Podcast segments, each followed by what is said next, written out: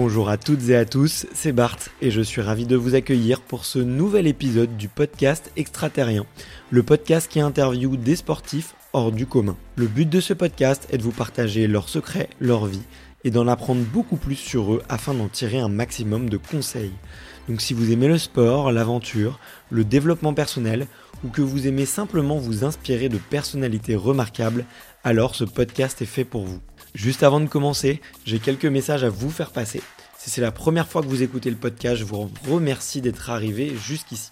D'ailleurs, je vous recommande l'épisode avec Mathieu Torder qui a traversé l'Antarctique à seulement 27 ans. D'autre part, si vous ne le savez pas, j'ai beaucoup d'ambition avec ce podcast et je souhaite aller chercher des sportifs de plus en plus incroyables. Et j'aimerais vraiment interviewer vos sportifs préférés. Sachez que l'un des meilleurs moyens de les convaincre de participer, c'est notamment de leur montrer que vous êtes nombreux à adorer le podcast sur les réseaux sociaux et sur les notes iTunes. Donc si ce n'est pas encore fait, allez mettre une note sur Apple Podcast ou iTunes, c'est vraiment ce qui m'aide le plus à inciter des sportifs connus à venir témoigner. Si vous écoutez plutôt sur Spotify, vous pouvez très facilement le partager en story sur Instagram, taguez-moi et je vous repartagerai. J'en profite donc pour vous rappeler le nom du compte Instagram, c'est extraterrien.podcast. Suivez-le et vous y retrouverez les coulisses du podcast. C'est aussi un excellent moyen de me faire vos retours et de me suggérer des invités. Enfin, j'ai aussi créé une newsletter que vous pouvez retrouver très facilement dans Google en tapant extraterrien newsletter. C'est le premier lien qui remonte. J'y partage des bons plans santé, matériel, préparation mentale, des livres, des documentaires qui m'ont beaucoup inspiré. Allez, je ne vous embête pas plus et je laisse place à mon invité du jour. Bonjour à toutes et à tous et bienvenue sur Extraterrien pour ce tout premier épisode de notre série spéciale dédiée à la nutrition sportive. Série spéciale que nous créons avec notre partenaire NutriPure dans le but de vous aider à progresser et de vous donner les clés au niveau de votre alimentation et de votre nutrition vous allez nous retrouver tous les derniers vendredis de chaque mois pour aborder un sujet nutrition. Et sachez que si vous souhaitez nous suggérer des nouveaux sujets, nous poser des questions euh, ou nous dire vos problématiques, vous pouvez le faire via Instagram, soit sur le compte d'Extraterrien, soit sur le compte de NutriPure, afin qu'on puisse vous aider à progresser un maximum. Et aujourd'hui, je suis avec Marie Chavanne. Salut Marie. Salut Barthélémy. Je suis vraiment ravi d'être là aujourd'hui. Est-ce que euh, pour que les auditeurs et auditrices d'extraterriens sachent à quel point ils sont entre de bonnes mains, tu puisses te présenter rapidement? Bien sûr. Alors donc moi j'ai grandi euh, à Font-Romeu où j'ai été en sport-études biathlon, donc à niveau national, donc je connais euh, plutôt bien le, sport de manière générale, effectivement le sport de glisse, mais aussi running, vélo, salle de sport, enfin c'est assez varié. Je touche à tout comme on dit. Et au niveau euh, de la partie euh, formation, donc j'ai fait euh, une licence TAPS, par la suite un master en nutrition sportive et enfin un DU en micronutrition. J'ai intégré la société NutriPure où j'ai développé le service nutrition il y a maintenant un peu plus d'un an. Et l'idée, c'est d'accompagner les sportifs de tout niveau, qu'ils soient débutants à professionnels, d'essayer d'optimiser vraiment leur, alimentation, nutrition et de donner les, meilleurs conseils. Bon bah écoute, on est entre de bonnes mains et c'est rassurant et de, savoir que tu as ces deux casquettes là et qu'en plus tu as connu toi aussi euh, le sport, le sport de haut niveau.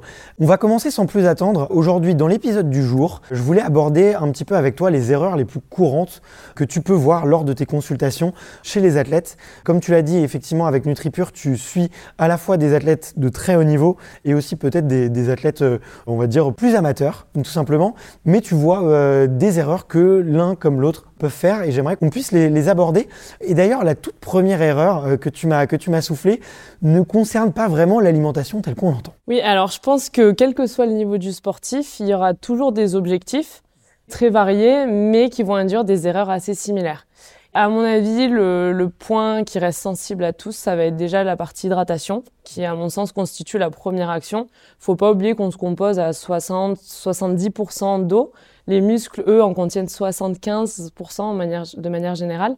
Et donc, l'hydratation est trop souvent euh, mise de côté au détriment des performances. L'idée, c'est d'arriver justement à, anticiper un petit peu la sensation de soif, qui est un, mécanisme d'alerte, un signe de déshydratation déjà. Donc, euh, on va essayer de, fractionner, euh, en tout cas au niveau des conseils que je peux donner dans, le cadre des consultations, c'est de fractionner quand même l'apport hydrique tout au long de la journée pour essayer d'optimiser euh, le statut hydrique de l'athlète. Ok, très bien. Est-ce que tu aurais peut-être euh, quelques chiffres à nous donner sur euh, le volume d'eau que doit boire une personne très sportive, peut-être en fonction de son poids de corps, peut-être en fonction de son genre aussi Est-ce qu'il il y a quelques chiffres qui font référence? Alors, dans tous les cas, on va essayer de dissocier l'apport hydrique donc de, de la journée de l'apport hydrique à l'effort. Ça, c'est vraiment deux choses dissociées. Ce qu'il faut savoir, avant même de parler de, de l'hydratation, c'est les pertes qu'on va avoir quotidiennement.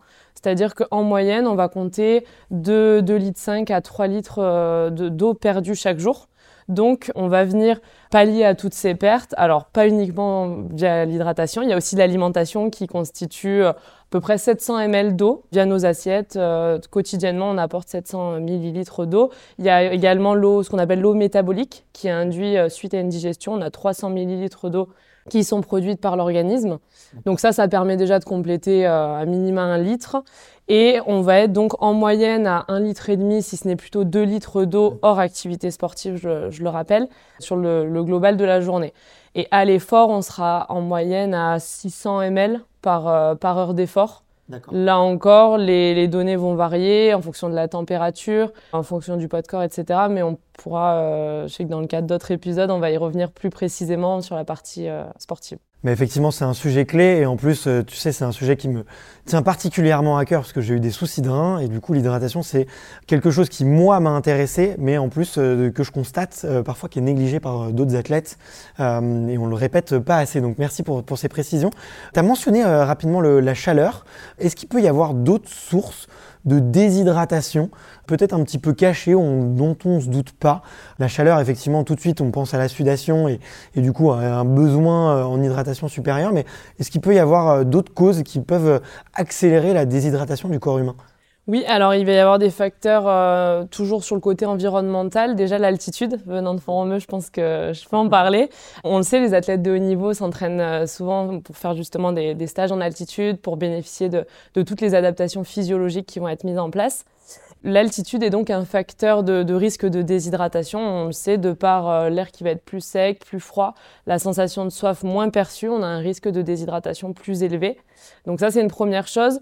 Après, on va avoir également euh, la classification des diurétiques, donc ça peut être la, caféine, la théine, qui vont en fait augmenter les pertes euh, en vitamines, minéraux par le biais des urines majoritairement. Donc ça, c'est des boissons qui seront à limiter, enfin du moins à adapter au niveau de la quantité et qui ne répondront pas à l'hydratation de l'athlète.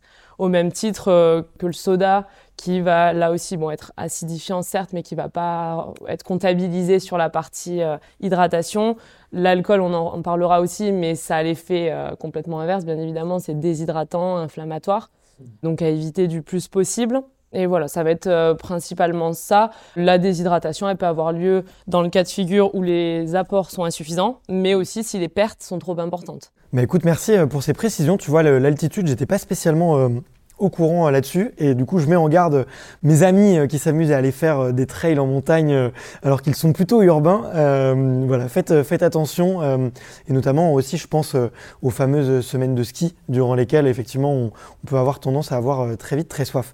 Mais écoute, merci pour ce, premier appel et ces premiers chiffres. Et Là, c'est déjà très riche en, informations. Il reste quand même les bienvenus à Forum, hein. de par euh, le, facteur de déshydratation plus important. Euh, c'est quand même. Bien sûr, non, mais bien sûr, effectivement, euh, on est en soif de montagne et on sait à quel point prendre de l'altitude peut être bénéfique, à la fois effectivement sur la partie pulmonaire que tout le monde connaît, mais aussi dans la tête. Ça fait du bien d'être un peu, un peu plus proche du ciel. Écoute, merci pour ces précisions sur l'hydratation. On le répète jamais assez. J'en arrive un peu à la deuxième erreur fréquente que tu peux voir lors de tes consultations, tu m'as dit que c'était euh, au niveau de, l'équilibre entre l'apport énergétique et les dépenses.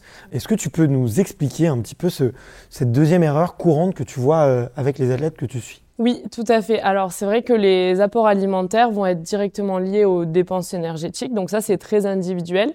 C'est-à-dire que la, dépense énergétique journalière, elle va varier selon, je dirais, deux paramètres. Donc d'une part, le métabolisme.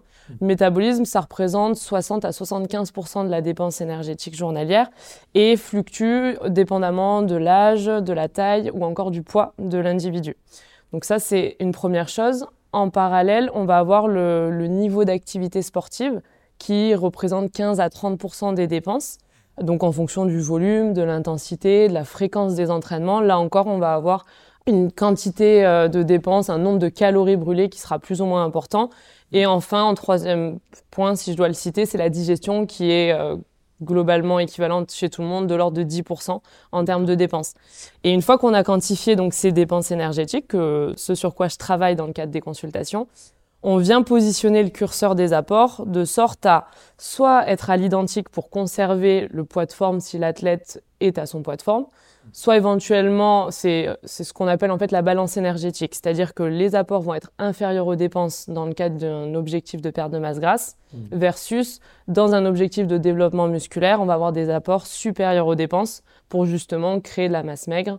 Donc ça dépend aussi de l'objectif euh, de, la personne. Mais c'est vrai qu'il y a des problématiques de soit de sous-alimentation, donc des, restrictions caloriques euh, typiquement. Alors c'est peut-être un petit peu cliché, mais c'est vrai que dans les sports d'endurance, on va chercher quand même à s'affûter du plus possible. Et on va se retrouver chez certains dans des restrictions caloriques trop importantes, tandis qu'on rechercherait plus un déficit calorique, justement, versus des apports euh, des fois trop élevés. Donc c'est vraiment individuel et euh, c'est adapté en fonction des dépenses de la personne. D'accord, ok, très clair.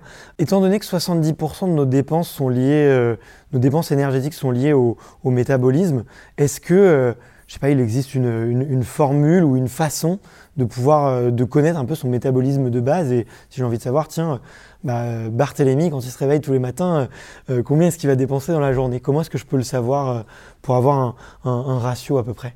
Alors moi personnellement j'utilise euh, la formule de Black et Hall en consultation. Donc ça, ça permet de quantifier, comme je le disais, uniquement le métabolisme de base. La dépense énergétique journalière, donc chaque jour le nombre de calories brûlées, on va venir multiplier ce métabolisme de base par le niveau d'activité physique. Donc en fonction, toi je sais pas, le volume d'entraînement que tu as par exemple sur, euh, sur une semaine Disons, euh, disons une heure et demie par jour. Tu vois, et je vais alterner entre une séance de course à pied et une séance euh, de musculation ou de natation. D'accord, ok.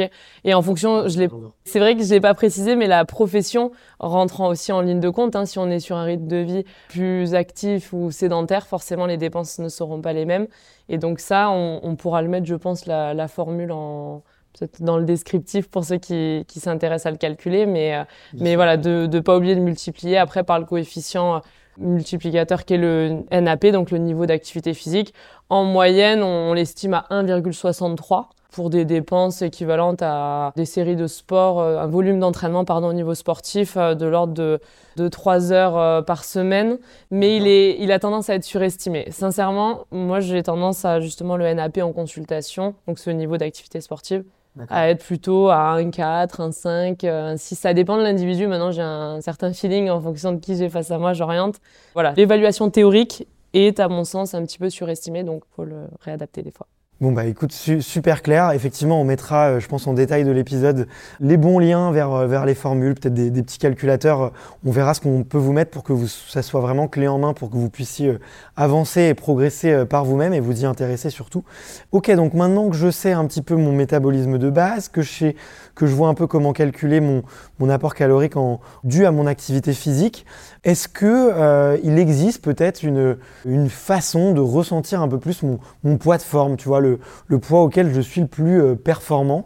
Est-ce que tu as des, conseils qui permettent un petit peu de guider un athlète euh, à ce niveau-là? Alors le poids de forme, déjà pour le définir, c'est le poids auquel on se sent le mieux et là où on récupère le mieux. Donc c'est pas nécessairement le poids le plus bas, et en fonction du type de, de, discipline auquel on va être confronté, forcément, ça va varier. Je prends l'exemple d'un sport collectif tel que le rugby. En fonction du poste sur lequel va être euh, notre, notre athlète, on va avoir des, des poids de forme qui vont euh, fluctuer euh, énormément.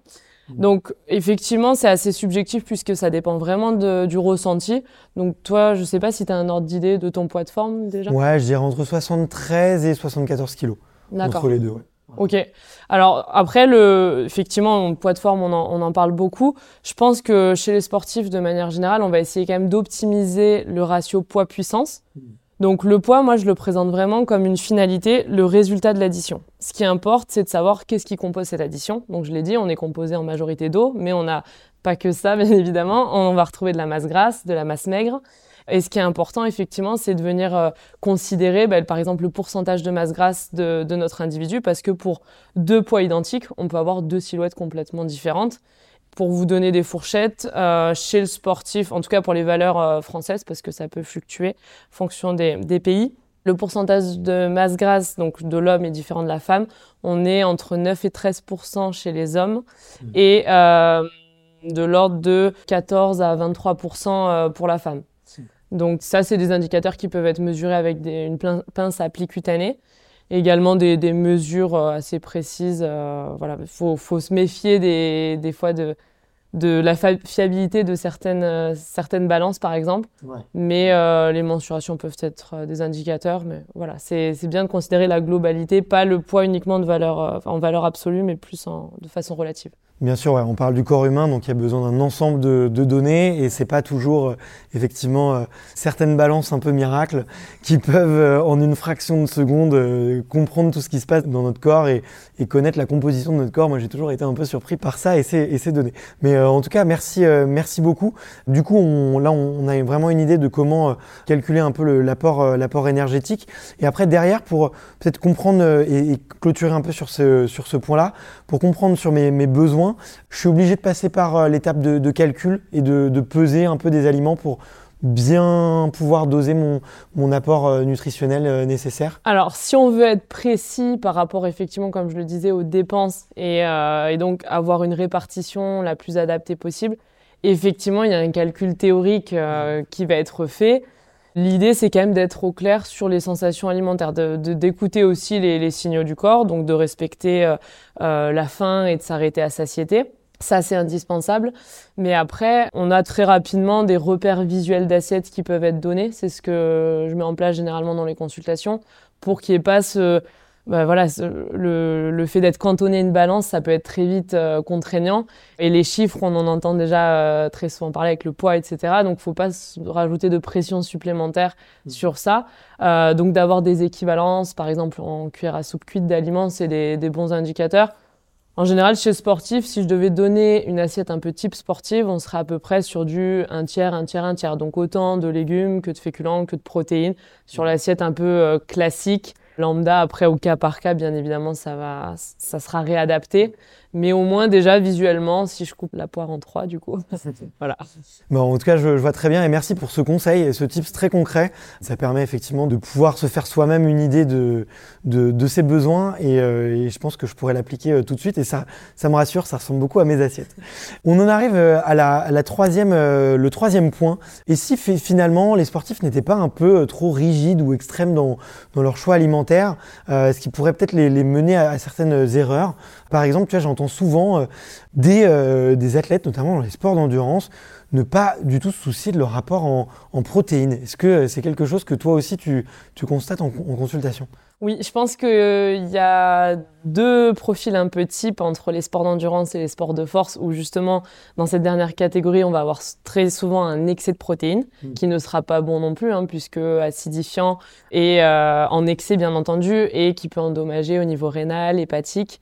Euh, donc la quantité de protéines, pour, euh, pour l'expliquer, euh, le grammage dépend de, de trois paramètres, je dirais. Déjà du poids de corps de, de, notre athlète. Donc tu vois, tu me disais un poids de forme, 73-74 kg. Ça, ça induit une quantité qui est propre à ton poids.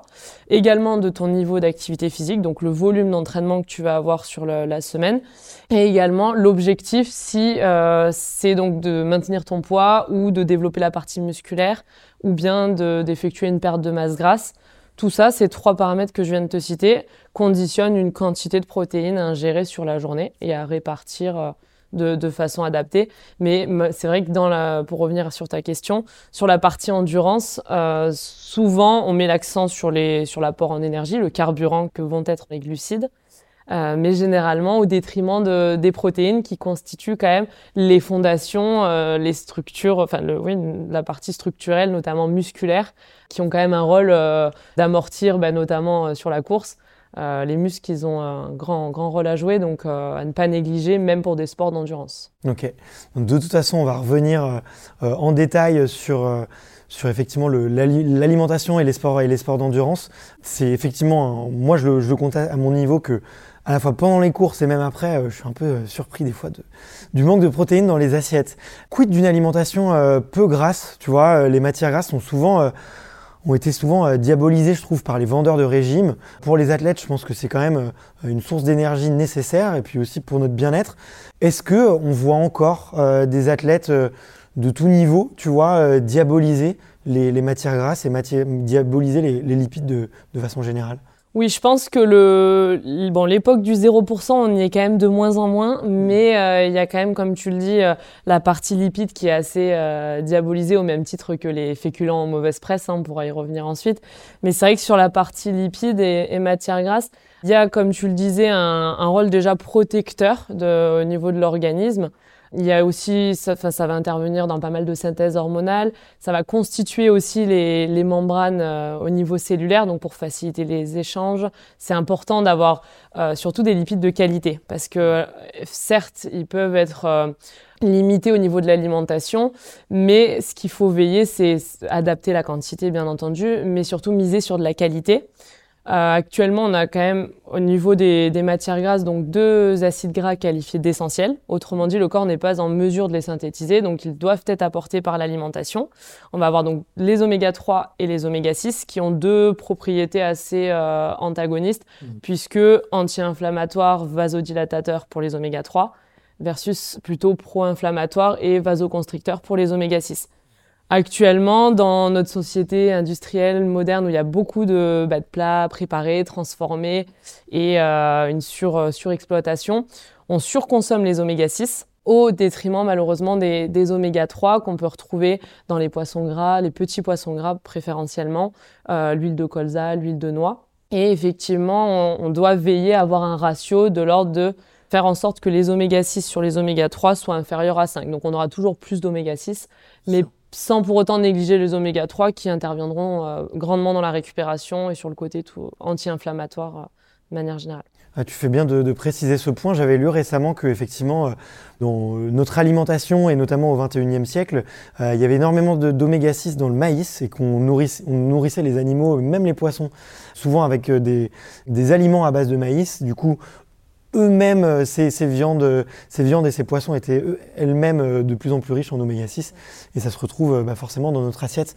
Donc on doit être encore plus vigilant sur ces apports en, en, oméga 3. Tout à fait. Et même pour rebondir sur le maïs dont tu parles, il va y avoir effectivement même le, le tournesol ainsi que le soja qui vont être quand même assez riches en oméga 6 et donc vecteurs d'inflammation si consommés en excès.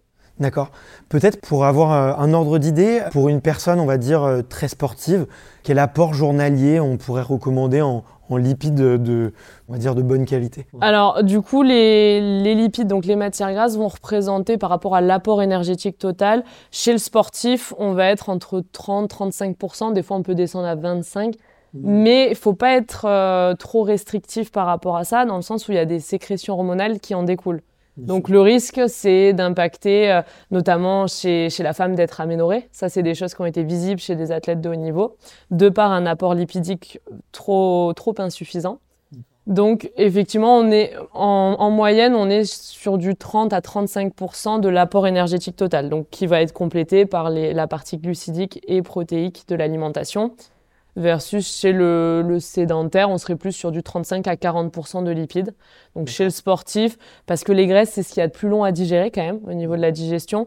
On, est, on, réduit à l'approche d'une activité sportive, et on aura l'occasion d'en parler, on réduit l'apport en, en, lipides qui sera plus long à, à être digéré. Ok, très intéressant. Et euh, parmi effectivement le, les féculents qu'on qu a mentionnés, c'est un peu c'est un peu l'essence euh, ou le gasoil de, l'athlète de façon générale. Lesquels recommanderais-tu, toi, de, préférence? Parce que, tu vois, parmi euh, forcément les, erreurs que je peux voir euh, sur la ligne de départ du marathon récemment, on entend beaucoup parler de pâtes, tu vois, et je me dis, tiens, est-ce qu'on on n'idolâtre pas un peu trop ce, ce, cet aliment, ce féculent? Alors oui, effectivement, les, les féculents vont constituer le, carburant pour le corps. Essentiel et indispensable euh, avant une pratique sportive. Par rapport au choix alimentaire au niveau de la qualité, c'est intéressant d'être sur une, variété, d'essayer de diversifier du plus possible, de bien considérer qu'il n'y a pas d'aliments miracle à proprement parler, ni d'aliments interdits. Moi, ce que j'essaie de véhiculer, c'est vraiment le fait que tout est question de quantité, à la fois raisonnée et raisonnable. Et euh, c'est vrai que les, les pâtes sont, sont mis à, l'ordre du jour, mais c'est intéressant de varier avec notamment de la patate douce, qui a une richesse en micronutriments euh, très intéressante pour justement répondre à l'équilibre alimentaire. On peut avoir euh, d'autres céréales du type euh, quinoa, boulgour, sarrasin, le riz complet. C'est vrai qu'on va essayer de partir sur des produits céréaliers complets de manière générale, mais à l'approche d'une activité sportive, en fonction de la tolérance digestive, l'apport en fibres sera quand même à réduire ou à limiter. Là encore, ça dépend de chacun. Donc, on va éviter de, pourquoi pas partir sur une purée de patates douces qui sera beaucoup plus digeste, le fait d'être sous une forme cuite, mixée. Mmh. Euh, ça, avant, avant le marathon, ça, ça serait idéal au niveau, en termes de source de féculents en tout cas. Ok, très clair. Bah, écoute, merci pour euh, ces petites précisions. Je pense qu'effectivement, tu l'as dit, euh, le, le, secret, c'est la diversité et la mixité euh, et de mettre, de mettre plein de couleurs et de plein de variétés dans, dans son assiette. On en arrive à la, la quatrième erreur. tu m'as parlé de, de, vision court terme et de vision long terme dans, dans l'assiette de, de l'athlète. Qu'est-ce qu'on peut retrouver justement entre cet écart de vision sur les deux échelles qui peut poser problème pour un, un athlète de haut niveau ou un athlète amateur? Oui, alors le, la problématique qu'on peut voir par rapport à ce, ces deux visions, c'est effectivement un focus trop centré sur le présent. Et alors oui, il faut être dans, dans l'instant présent, mais il faut avoir quand même une certaine planification, donc à plus long terme, et euh, de se projeter sur la prévention, en fait, chez le sportif, on va être dans la prévention des blessures, dans, dans la prévention de plein de choses, et d'optimiser aussi la, la performance, bien évidemment, en fonction des objectifs, des compétitions à venir. Et généralement, on a quand même certains biais de par la pratique sportive euh, journalière. On a donc une certaine quantité d'endorphine qui va être sécrétée à l'effort. Et c'est ni plus ni moins que la molécule du bonheur euh, chez, les athlètes. Donc on a ce, ce sentiment de bien-être euh, quotidien qui peut biaiser euh, parfois des, des, douleurs articulaires ou masquer plutôt mmh. des douleurs qu'elles soient voilà ligamentaires, articulaires, tendineuses, musculaires. On se fie en fait souvent, on, on a, je, je trouve le, le, la vision un peu restrictive de se focaliser uniquement sur le côté courbature mmh. et de pas voir justement bah, les articulations. Euh, on va le payer malheureusement parfois euh, beaucoup plus tard. Donc l'idée, c'est d'être vraiment dans du préventif plutôt que du curatif et d'essayer d'anticiper un peu les choses. Et même si les douleurs ne sont pas présentes à l'instant T, on peut déjà mettre en place euh, euh, bah, une alimentation anti-inflammatoire pour essayer de prévenir le, risque de blessure. Ok. Est-ce que ça va me donner des devoirs? Est-ce que je vais devoir avoir un, petit carnet? Euh, Est-ce que je vais devoir prévoir mes, mes repas six mois à l'avance? Alors, six mois à l'avance, c'est peut-être un peu tôt. C'est plus les vacances que tu peux planifier à l'avance. Non, euh, je pense que c'est bien d'effectuer des changements euh, de façon vraiment progressive de pas pas changer du tout au tout au même titre que la reprise de l'entraînement. Si là vous vous lancez dans une nouvelle activité, on va pas y aller de façon extrémiste ou excessive. Euh, L'idée c'est d'y aller toujours par étapes. Une, une nouvelle habitude, de toute façon, pour être ancrée, on va compter une vingtaine de jours. Donc, si à, l'heure actuelle, toi, je sais pas si tu t'es senti concerné par, par ces erreurs-là, mais l'idée, c'est d'identifier déjà les problématiques ou les freins que tu peux rencontrer à l'atteinte de ton objectif ou de ta performance, et progressivement d'apporter des correctifs de façon vraiment euh, douce, je dirais, pour euh, faire en sorte que ce soit pérennisé dans le temps et, et maintenu du plus possible. Ok, bon bah écoute, super clair et j'aime beaucoup effectivement cette idée de, de, transition lente et progressive plutôt que effectivement le, des fois les, les, changements radicaux qui euh, sont parfois durs à opérer et durs à tenir euh, avec, euh, avec les semaines. Merci beaucoup pour ce premier épisode, on a, on a fait vraiment toutes les erreurs qu'on a pu voir dans ton cabinet et que j'ai pu aussi entendre moi sur des fois dans, dans des sas de départ de course ou, ou dans des salles d'entraînement. Merci infiniment pour ce, toutes ces précisions et puis je te dis à très bientôt pour un prochain épisode. Merci beaucoup et à bientôt. Salut. Au revoir. Merci d'avoir écouté cet épisode jusqu'au bout. Si vous êtes encore là, c'est sûrement que l'épisode vous a plu, donc n'hésitez pas à le faire savoir autour de vous et à vous abonner pour ne louper aucun épisode. J'ai mis tous les liens dans la description, donc n'hésitez pas à y jeter un coup d'œil. Et sinon, moi je vous dis à la semaine prochaine pour une prochaine interview. Ciao